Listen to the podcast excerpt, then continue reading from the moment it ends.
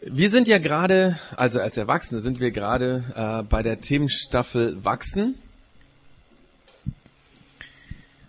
Ähm, die besteht insgesamt aus fünf Themen. Und diese fünf Themen, ähm, da dreht es sich immer um eine Sache, die uns hilft, in unserer Persönlichkeit zu wachsen. Und interessanterweise sind diese fünf Dinge, die wir uns anschauen, die uns in unserer Persönlichkeit wachsen lassen, auch Dinge, die uns helfen, im Glauben zu wachsen. Das heißt nicht, ähm, dass es nicht noch andere Dinge gibt, die irgendwie uns in der Persönlichkeit weiterbringen oder im Glauben weiterbringen. Ähm, das ist also keine vollständige Liste sozusagen, ähm, wenn es um fünf Dinge gibt, die uns helfen, weiterzukommen. Ähm, aber es ist interessant, dass wenn Leute gefragt werden, und man hat so Umfragen gemacht, was denn eigentlich sie im Leben weitergebracht hat, dass sie immer und immer wieder diese fünf Dinge nennen. Deswegen haben wir uns gesagt, wir schauen uns das einfach mal an. In der ersten Church Zone am Anfang äh, Januar, als wir die Themenstaffel gestartet haben, haben wir uns damit beschäftigt, dass wir in der Persönlichkeit und im Glauben wachsen, äh, wenn wir das, was wir glauben, also von dem wir überzeugt sind, auch wirklich tun. Also praktisch umsetzen. Es geht also nicht um theoretisches Reden über den Glauben oder über irgendwelche wichtigen Dinge, sondern es geht darum, dass wir das, was wir wissen, tun. Deswegen hieß auch das erste Thema praktisch. Als zweites haben wir unter dem Schlagwort kompromisslos darüber nachgedacht, ähm, was wir, äh, dass wir kompromisslos, diszipliniert, konsequent Dinge umsetzen müssen, um weiterzukommen. Also wenn es zum Beispiel um Beziehung geht, dann müssen wir diszipliniert Beziehung pflegen dann wird uns das und natürlich auch diese Beziehung weiterbringen. Analog dazu, wenn es um den Glauben geht, müssen wir diszipliniert die Beziehung zu Gott pflegen, um in dieser Beziehung zu wachsen. Heute wird es dann um Einsatz gehen. Da sage ich gleich noch ein bisschen mehr dazu. Und äh, im Februar gibt es dann nochmal zwei Themen. Einmal Schlüsselperson und Schlüsselerlebnis. Dinge, die uns helfen, weiterzukommen. Also heute geht es um die Überschrift Einsatz. Dieses Wort Einsatz wird in den letzten Monaten ähm, gerade in den Medien vermehrt benutzt. Zum Beispiel wird sich Deutschland mit der Bundeswehr an dem militärischen Einsatz gegen den IS beteiligen. Diese, Fragen haben unsere Politi äh, diese Frage haben unsere Politiker vor ein paar Wochen mit Ja beantwortet und seitdem fliegen deutsche Tornados tagsüber Aufklärungsflüge für den militärischen Einsatz der militärischen Allianz gegen den IS. Dabei hört sich Aufklärungsflugzeuge so ein bisschen so an, als wenn wir Deutschen nicht so ganz vollen Einsatz bringen würden, ja, wie vielleicht andere Nationen. Wobei das wahrscheinlich auch nur so eine laienhafte Wahrnehmung von uns ist, weil ähm, Vielleicht hat Deutschland als einziges Land die beste Aufklärungstechnik oder Technik für solche Aufklärungsflüge. Wer weiß. Und wenn wir so schauen, in die letzten Jahre ist ja so, dass der Bundeswehr immer und immer wieder in internationalen Militäreinsätzen genau dafür quasi äh, angefragt wurde. Muss ja irgendeinen Grund haben. Aber es ging darum, wir Deutschen sind am derzeitigen Militäreinsatz beteiligt gegen den IS. In diesem Fall meint der Begriff Einsatz die praktische Beteiligung unserer Armee, dass wir mitmachen. Das Wort Einsatz wird natürlich auch äh, in nicht so ganz, äh, im nicht so ganz militanten Umfeld benutzt, zum Beispiel im Sport. Der sollte normalerweise nicht so militant sein. Also da geht es ja hoffentlich um Fair Play. Und ähm, im Sport ist es so, wenn eine Mannschaft nur halbherzig oder unkonzentriert spielt, dann wird irgendwann mal der Trainer zu den Leuten sagen, so, jetzt aber ein bisschen mehr Einsatz. Und er meint damit, dass die Spielerin oder Spieler äh, mit mehr Nachdruck spielen sollen. Also mehr Leidenschaft, mehr Konzentration, vielleicht mehr Schnelligkeit, mehr Kraft, mehr Ideen. Jemand, der nur so ein bisschen mitspielt und dem eigentlich das Ergebnis egal ist, der zeigt keinen Einsatz. Aber wer unbedingt gewinnen will, der zeigt vollen Einsatz. Und wenn dieser Einsatz überzogen wird, dann reden wir davon, dass das Team, diese Mannschaft mit zu viel Körpereinsatz gespielt hat. Das führt dann meistens zu ähm, Fouls oder ähm, irgendwelchen, was weiß ich, roten Karten oder sowas im schlimmsten Fall. Also Einsatz meint, dass wir uns beteiligen, dass Menschen mitmachen. Wenn jemand voll und ganz dabei ist, wenn jemand sich etwas das kosten lässt, dass er dabei ist, dann reden wir von Einsatz. Und genau so ein Einsatz, wenn wir uns voll und ganz einbringen, hilft uns Menschen, um in der Persönlichkeit weiterzukommen. Wir wissen das. Wir haben nämlich im Deutschen eine Redewendung in der Sprache, die das verdeutlicht. Wir sagen, da ist jemand über sich hinausgewachsen. Da ist jemand über sich hinausgewachsen. Und wir sagen das, wenn jemand nicht teilnahmslos rumsitzt, sondern wir sagen das, wenn jemand sich voll eingebracht hat und wenn er über das, was man normalerweise von ihm erwartet hätte, hinausgekommen ist. Zum Beispiel beschließt ihr vielleicht am Stammtisch, dass ihr dieses Jahr äh, in die Dolomiten zum Skifahren hinfahrt, weil im Allgäu ist es ja eh schon wieder grün, ja. Ähm, und obwohl du das noch nie gemacht hast, ähm, übernimmst du den Part der Organisation für diese Fahrt, weil du kannst ein bisschen Italienisch und du gibst den Ruck und denkst, hey, das probiere ich mal aus, das mache ich. Und dann wird die Fahrt richtig, richtig gut. Also schon die Fahrtroute, die du dir ausgedacht hast, ist bestens, weil kein Stress, kein Stau. Die Leute kommen ziemlich gut gelaunt an. Die Unterkunft, die du rausgesucht hast, ist auch 1A. Beste Zimmer, gutes Essen, Lage ist spitze. Und die Idee, den ersten und letzten Tag im nahegelegenen Skigebiet zu verbringen und dann die beiden Tage dazwischen woanders hinzufahren, kommt auch total gut an bei den äh, Leuten, die mitgefahren sind. Und dann dein Plan am letzten Abend in ein richtig einheimische Lo äh, einheimisches Lokal zu gehen. Also du hast dich zwischendurch bei Italienern vor Ort erkundigt. Rundet die Fahrt richtig gut ab. Alle sind gut drauf. Und die Leute sagen, hey, du bist ja richtig über dich, hin, äh, über dich hinausgewachsen. Wenn man sowas hört, das tut gut, das geht runter wie Öl. Du hast dich eingesetzt und du bist da drin gewachsen. Du hast Dinge gelernt, die du bis jetzt nicht konntest. Du hast der Clique geholfen, zusammenzuwachsen. Du hast Menschenkenntnis gewonnen und du hast Dinge an dir gemerkt oder gelernt, die du vorher nicht wusstest.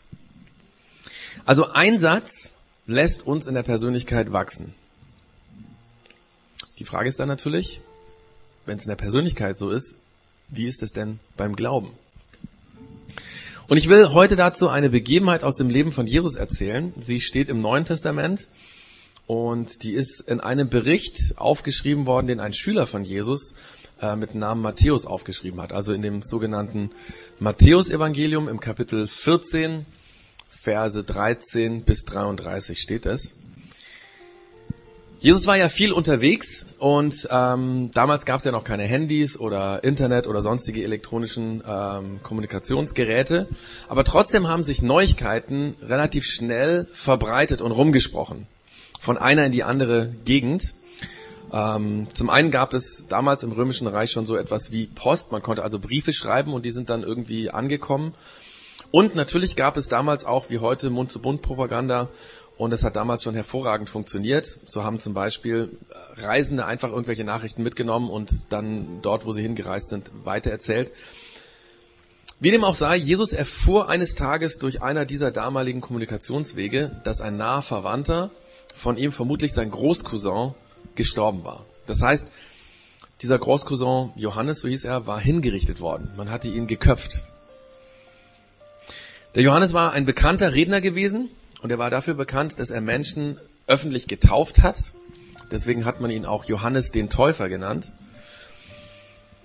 Und dieser Johannes war bekannt dafür, dass er kein Blatt vor den Mund genommen hat. Er hatte in einer seiner vielen Reden den König kritisiert. Öffentlich hatte er dem König wegen seiner unrechtmäßigen Ehe angegriffen und beschuldigt. Er hat kritisiert, dass der König seinen eigenen Bruder die Frau ausgespannt hat und sie dann geheiratet hat. Und das wurde dem Johannes zum Verhängnis. Er wurde verhaftet wegen Majestätsbeleidigung und einige Zeit später wurde er dann geköpft. Und verständlicherweise hat das Jesus mitgenommen, dieser Bericht über den Tod von seinem Verwandten. Und deswegen hat er sich entschieden, er wollte sich zurückziehen und ähm, einfach mal Ruhe haben. Er war gerade am See Genezareth, so im Norden von Israel, und ähm, wie immer waren viele hunderte von Menschen um ihn herum, die ihm zuhören wollten. Und so hat er sich entschieden, er fährt einfach mal über den See an eine einsame Stelle ähm, damit er dort allein sein kann. Er hat einfach seine Schüler, die sogenannten Jünger, mitgenommen und ist dann in ein Boot und ist übergesetzt. Allerdings ging sein Plan nicht wirklich auf, denn schnell hatte sich herumgesprochen in der Menschenmenge, dass Jesus auf die andere Seite vom See fahren wollte. Und so haben viele Menschen sich auf den Weg gemacht, um am Ufer entlang ihm sozusagen, also parallel zu dem Boot quasi, zu ihm hinzulaufen. Und so wie es ausschaut, sind viele Menschen richtig schnell gelaufen. Ähm, vielleicht sind sie teilweise gerannt. Wahrscheinlich sind auch viele mit irgendwelche Pferdekarren unterwegs gewesen oder auf Esel geritten. Denn als Jesus mit dem Boot ankam, war die ganze Menschenmasse schon dort, auf der anderen Seite des Sees. Sie waren vor ihm dort und vor allem waren viele kranke und gebrechliche und körperbehinderte Menschen da, die man mit vereinten Kräften dorthin gebracht hatte. Und alle warteten darauf, Jesus zu sehen, seine mutmachenden Reden zu hören und, das war für viele die Hoffnung, von ihm gesund gemacht zu werden. Und als Jesus, der sich eigentlich zurückziehen wollte, diese Menschen sah, bekam er tiefes Mitleid mit diesen Leuten. Er sah, was sie auf sich genommen hatten, dass sie viele Kilometer beschwerlich zurückgelegt hatten, um ihm zu begegnen. Und das hat ihm das Herz gebrochen. Er hatte Mitleid mit diesen Menschen und so stieg er aus dem Boot aus und kümmerte sich gleich wieder um diese Menschen, um die Kranken, um die behinderten Menschen, verbrachte Zeit mit ihnen, um sie zu heilen, um ihnen zuzuhören, um sie zu ermutigen. Vermutlich hat er auch zwischendrin immer wieder zu der großen Menschenmenge, die immer größer wurde, gesprochen. Das ging viele, viele Stunden so. Und irgendwann am späten Nachmittag haben die Schüler von Jesus ähm, also kamen die Schüler von Jesus zu ihm und haben ihm gesagt, Jesus, wir sind hier an einem ziemlich einsamen Ort und es ist schon spät. Schickt doch einfach die Leute fort, ähm, dann können sie in den Dörfern ringsherum sich was zu essen kaufen und dann sich auf den Heimweg machen. Aber Jesus schaut seine Schüler an und antwortet, warum? Äh, die brauchen doch nicht wegzugehen, weil ihr könnt ihnen doch zu essen geben. Und ich glaube, das war eine von den vielen Momenten im Leben von den Schülern von Jesus, wo sie sich gedacht haben, Jesus, was, was soll das jetzt wieder? Hallo? Ich meine, stell dir vor, Jesus kümmert sich seit Stunden um die Menschen, die um ihn rum sich, äh, äh also quasi die Menschentraube, die sich um ihn herum ge, äh, gebildet hat. Viele Hunderte und Tausende von Menschen sind gekommen. Er redet zu denen, er hört ihnen zu, er kümmert sich um Einzelne. Und die Schüler merken, wie die Zeit vergeht, wie es Abend wird, wie einige Leute langsam Hunger bekommen, wahrscheinlich sie selber auch. Ähm, das ist den Schülern nicht egal im Grunde genommen hätten sie sich darum gar nicht kümmern müssen, weil die Leute sind ja selber gekommen. Sie hatten ja nicht diese Veranstaltung irgendwie geplant. Aber den Schülern von Jesus sind diese Menschen sehr wichtig. Sie wollen, dass keiner von ihnen hungrig den langen Weg zurück machen muss und deswegen beratschlagen sie miteinander im Schülerteam, was sie tun können. Viele, ähm, also welche Möglichkeiten es gibt. Manche Dinge haben sie wahrscheinlich irgendwie durchgesprochen, verschiedene Szenarien ähm, durchgespielt und dann haben sich für die beste Lösung quasi entschieden, dass sie entschieden haben, es ist das Beste, wenn die Leute aufbrechen, in den Dörfern ringsherum was zu essen kaufen und dann schaffen sie es noch bis nach Hause. Für alle anderen Optionen waren das viel zu viele Menschen. Wie sollte man so aus dem Stand Tausende von Menschen irgendwie äh, was zu essen besorgen? Stell dir vor, du hast mit deinen anderen Schülerkollegen sozusagen das besprochen. Du hast es dir genau durch den Kopf gehen lassen Du weißt mit den anderen, das ist das Beste, was wir tun können, um den Leuten zu helfen. Und dann sagst du das Jesus und er sagt, hey, warum? Warum sollen wir jetzt die Leute wegschicken? Kümmert ihr euch doch um das Essen. Und du sagst, wir? Und Jesus sagt, ja, ihr. Wenn man das Leben von Jesus, die Lebensgeschichte von Jesus im Neuen Testament liest, aufmerksam liest, dann bemerkt man, dass es immer wieder solche Situationen gibt. Da denken Leute mit da machen sie sich einen Kopf, sie spüren, dass irgendwie was passieren muss. Die Situation, die Not der Menschen spricht sie an, sie denken nach, sie gucken, wie kann man das handeln. Und dann sagen sie das Jesus und Jesus sagt, nee, nicht jemand anders, nicht dein Plan, sondern du, mach es doch selber. Und das eigentlich klasse, krasse daran ist ja, dass er seine Schüler in diesem Moment völlig überfordert die müssen sich gefühlt haben wie, hey, was, Jesus? Du machst Scherze, oder? Ich meine, was sollen wir diesen Tausenden von Leuten denn irgendwie zu essen geben? Jetzt mal Scherz beiseite, wir haben das alles durchdacht. Es ist das Beste, wenn die Menge jetzt nach Hause geht, dann können sie was zu essen kaufen und dann kann jeder um sich, sich um sich selber kümmern. Schick sie doch einfach jetzt bitte nach Hause. Und um dann auch ganz klar zu machen, dass sie tatsächlich sich das alles gut überlegt haben, sagen sie, und Jesus hier, wir haben übrigens nur fünf Brote von Fladenbrote und zwei Fische. Wir können nichts machen. Aber Jesus bleibt dabei. Er sagt, nee Jungs, ihr macht das. Gebt mir doch einfach mal her, was ihr zu essen habt. Die Schüler von Jesus geben also die Brote und Fische dem Jesus. Jesus ordnet an, dass man äh, die Leute einfach ähm, anweisen soll, sich hinzusetzen, auf das Gras zu setzen. Und dann macht Jesus das, was er bei jeder Mahlzeit getan hat. Er nimmt das Essen, diese fünf Brote und Fische, schaut zum Himmel, dankt Gott für dieses Essen, bricht die Fladenbrote, wie das damals üblich war, das sind wahrscheinlich so große Fladenbrote gewesen, und gibt seinen zwölf Schülern jeweils ein Teil von dem Essen. Und dann weist er sie an, verteilt es bitte. Merkt ihr, wie Jesus seine Schülern hier komplett überfordert? Sie hatten sich einen guten Plan überlegt, aber Jesus fordert sie heraus, etwas anderes zu tun als das, was sie können. Er gibt ihnen alle ein paar Brocken Brot, ein paar Brocken von diesem Fisch und er schickt sie zu den Leuten. Und noch bevor die Schüler überhaupt verstehen können, was hier passiert, stehen sie vor der ersten Reihe, vor den Menschen und geben ihnen, was sie haben. Und dann passiert es. Irgendwie, mit jedem Stück, was sie wieder den Leuten geben, haben sie wieder mehr in der Hand. Jedes Mal, wenn sie was aus der Hand geben, dann füllen sich ihre Hände wieder. Das muss alles so unbeschreiblich gewesen sein, dass sich der Matthäus, der das ja aufgeschrieben hat, überhaupt keine Mühe macht zu erklären, wie das passiert ist. Er schreibt einfach nur kurz und bündig folgende Sätze. Er schreibt, die Jünger verteilten die Brote und Fische an die Menge und alle aßen und wurden satt. Am Schluss sammelt man auf, was übrig geblieben war, zwölf Körbe voll. Etwa 5000 Männer hatten an der Mahlzeit teilgenommen, Frauen und Kinder nicht, nicht mitgerechnet.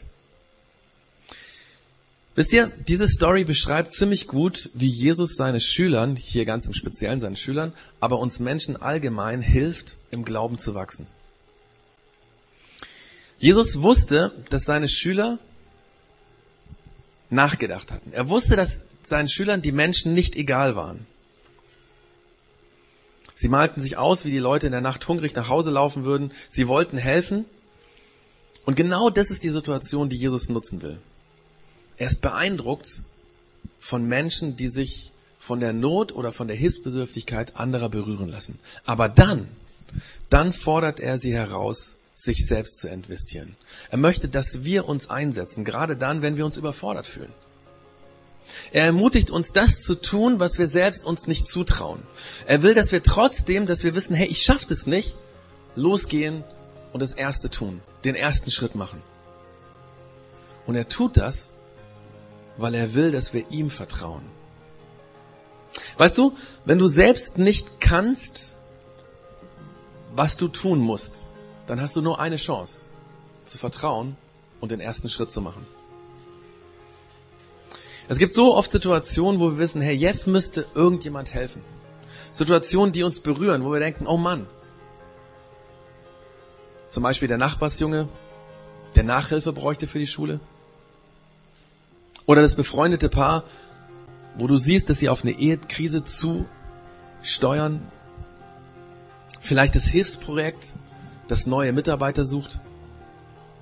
Oder ein Bekannter, der mit seinen Eltern komplett zerstritten ist Vielleicht die Kindergruppe hier in der Kirche, die dringend neue Mitarbeiter sucht.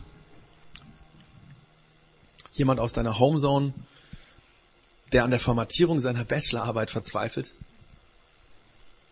Oder jemand aus dem Projekt X, der sich mit Erziehungsfragen schwer tut. Vielleicht der Helferkreis bei dir vor Ort, der sich um Flüchtlinge kümmert und Mitarbeiter braucht.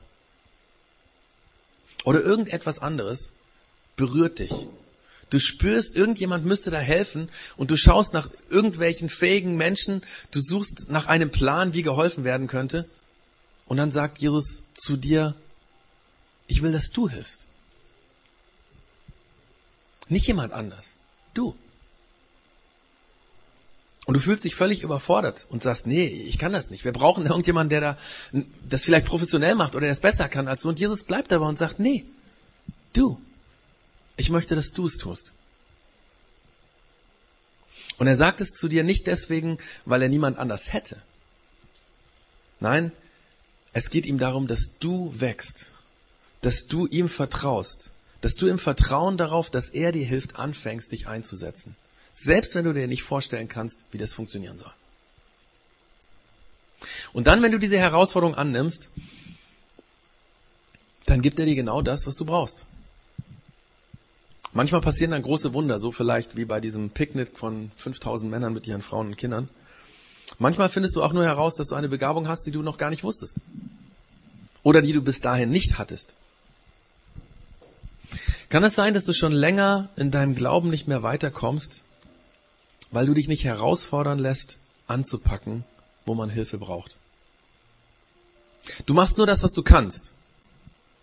Und wenn Not am Mann oder an der Frau ist, sagst du, ich weiß, da braucht man jemanden, aber ich kann das nicht. Und dann überlegst du dir, wer vielleicht eventuell helfen könnte. Glaub mir, wenn wir ganz aufmerksam unseren Alltag wahrnehmen, dann gibt es immer und immer wieder Situationen, die uns berühren, weil Hilfe gebraucht wird, weil Menschen Unterstützung brauchen. Und Jesus nutzt diese Gelegenheit, um dich und um mich herauszufordern, damit wir anpacken, gerade dann, wenn wir glauben, wir könnten das gar nicht. Oft sind wir dann in der Gefahr, das ist so ein Trick von uns, oft sind wir dann in der Gefahr, schnell ein bisschen Geld zu geben, ja.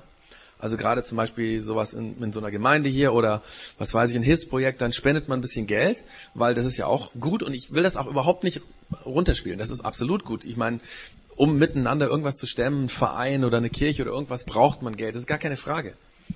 Aber wenn ich Geld gebe, so ein bisschen, um mich rauszuwinden, ich kann mich an unsere erste Weihnachtsspende erinnern. Wir haben damals uns entschieden, dem Jugendhaus Fabrik in Lechhausen zu spenden. Das war Weihnachten 2008. Und ich habe dann damals den Leiter vom Jugendhaus angerufen und ihn gefragt äh, und ihm gesagt, dass wir gerne Geld spenden wollen und habe gefragt, wo könnte man das denn gebrauchen, was für ein Projekt und so weiter. Und dann hat er sich bedankt und hat gesagt, er findet das total super. Aber dann hat er auch gesagt, wissen Sie, Herr Engelmohr, mit Geld können Sie auf jeden Fall helfen, aber Geld, ist das nicht auch oft eine Ausrede, um nicht selbst mithelfen zu müssen? Und er hat recht. Er hat recht. Aber die Geschichte von Jesus, die geht an der Stelle noch weiter. Irgendwann abends, als die Menschen fertig gegessen hatten, als man diese zwölf Körbe irgendwie da zusammengesammelt hat, keine Ahnung, wie groß die waren, drängte Jesus seine Schüler, unverzüglich ins Boot zu steigen und ihm ans andere Ufer vorauszufahren. Weil er wollte sich inzwischen selbst um die Leute äh, kümmern, sie zu entlassen, nach Hause zu schicken. Also stiegen die Schüler ins Boot und ruderten über den See. Recht bald wurde es dunkel, vermutlich hat es vorher schon gedämmert. Es war dunkle Nacht und nach einiger Zeit setzte ein stürmischer Gegenwind ein. Einige von diesen zwölf äh, Schülern waren erfahrene Fischer, also für die war dieser starke Wind eigentlich nicht das Problem. Allerdings haben sie sehr stark als Fachleute gemerkt, dass das Rudern nicht viel bringt, weil sie nicht vorangekommen sind. Der Wind stand so krass entgegen, dass sie sozusagen auf der Stelle gerudert haben. Und sie haben alle Erfahrungen, alle Kraft zusammengenommen, um weiterzukommen, aber das Boot blieb in der Mitte von dem See quasi fest in der Dunkelheit. Und so kämpften diese zwölf vermutlich abwechselnd, schichtweise, stundenlang, die ganze Nacht gegen diesen Sturm. Und kurz vor Sonnenaufgang sehen sie plötzlich, wie sich irgendwas auf sie zubewegt. Am Anfang haben sie gedacht, ein kleines Boot, vielleicht so ein Einmannboot. Aber dann sehen sie, dass es eine menschliche Gestalt war. Ein Mensch auf den Wellen, der auf sie zukam und wie wir wahrscheinlich auch reagiert hätten. Erst haben sie es nicht glauben wollen, aber dann wurde es immer realer, haben sie plötzlich Panik bekommen und angefangen zu schreien, Hilfe, ein Gespenst! Ein Gespenst kommt auf uns zu, sind völlige Panik geraten. Aber statt der Stimme von einem Gespenst zu hören, haben sie plötzlich eine bekannte Stimme gehört, nämlich von Jesus, der gesagt hat, hey, erschreckt euch nicht.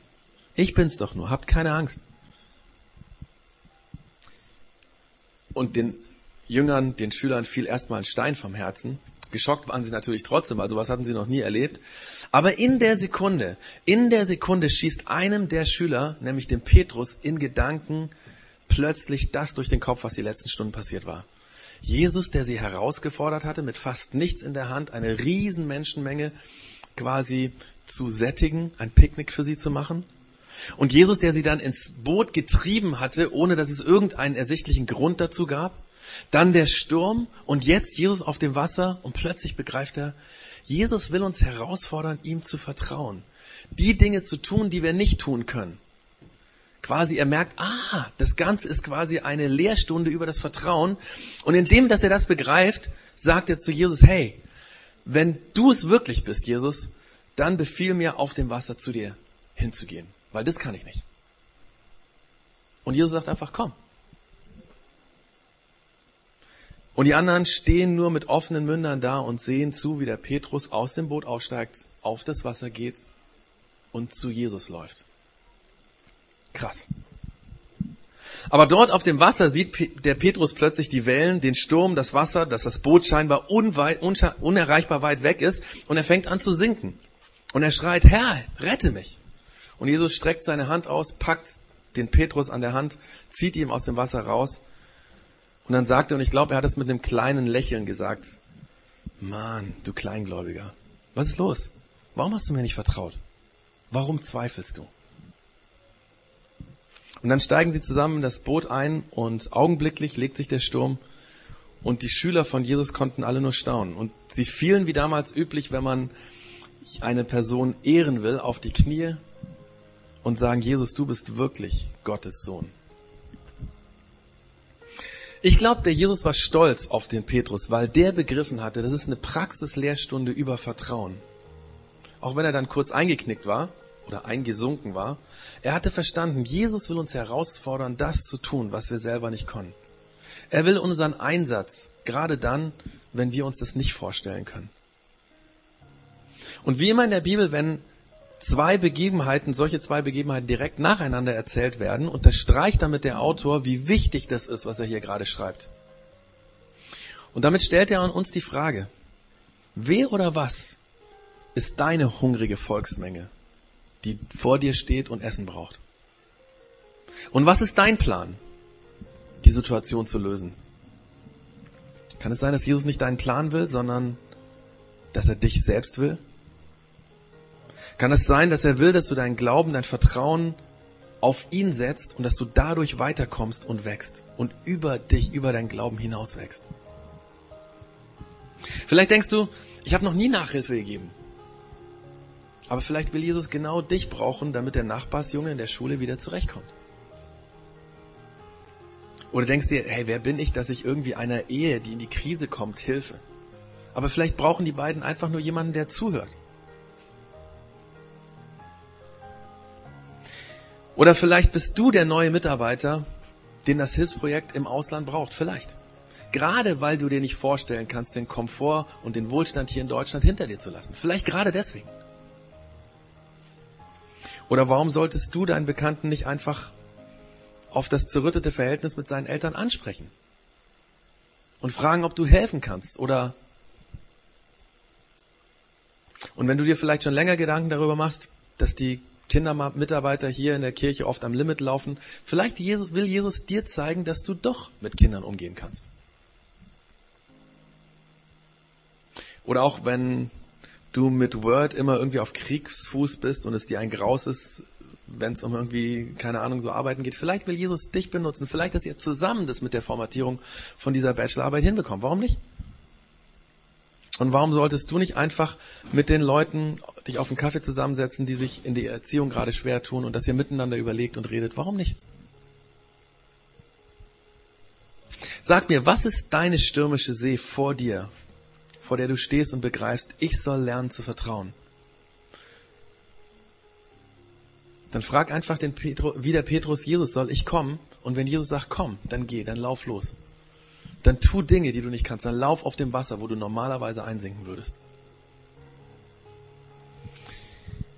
Wo will Jesus dich heute oder schon länger herausfordern? Das zu tun, was du eigentlich nicht kannst. Was du dir nicht zutraust. Ich mach, mir, mach dir Mut. Tu es einfach. Fang an, zeig Einsatz. Denn wir wachsen im Glauben und in der Persönlichkeit über uns hinaus, wenn wir uns einsetzen, gerade dann, wenn uns dieser Einsatz komplett überfordert.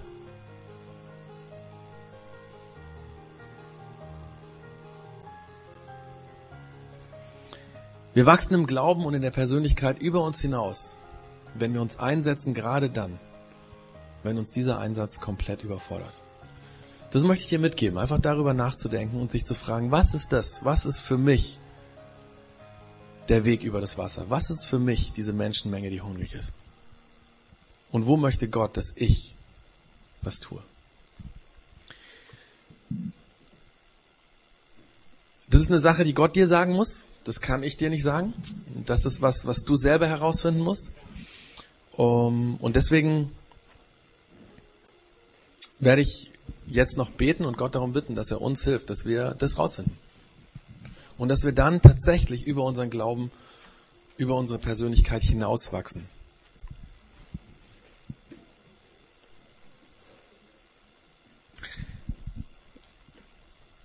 Jesus, es gibt immer wieder Situationen, die uns berühren, wo wir wissen, da müsste jemand helfen, da müsste jemand was machen und wir haben irgendeinen Plan oder wir denken, der könnte es tun oder sonst irgendwie.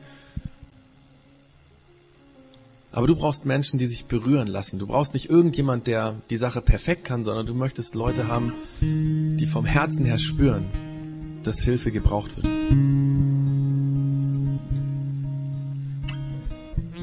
Und deswegen sagst du zu uns, warum machst du es nicht?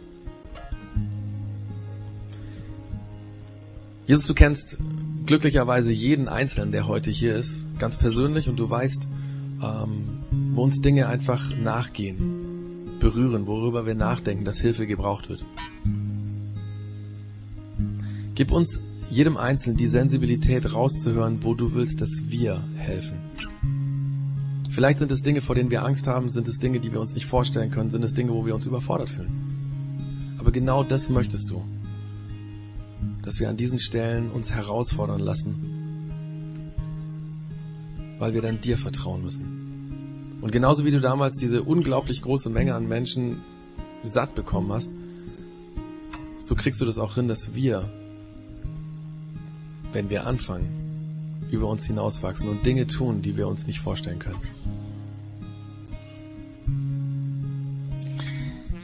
Jesus, meine Bitte ist, dass wir ähm, in der nächsten Woche darüber weiter nachdenken und dass du uns eine Sache zeigst, wo du uns herausfordern willst. Nicht, weil du niemand anders hättest, sondern weil du willst, dass wir im Glauben und in der Persönlichkeit über uns hinauswachsen. Amen.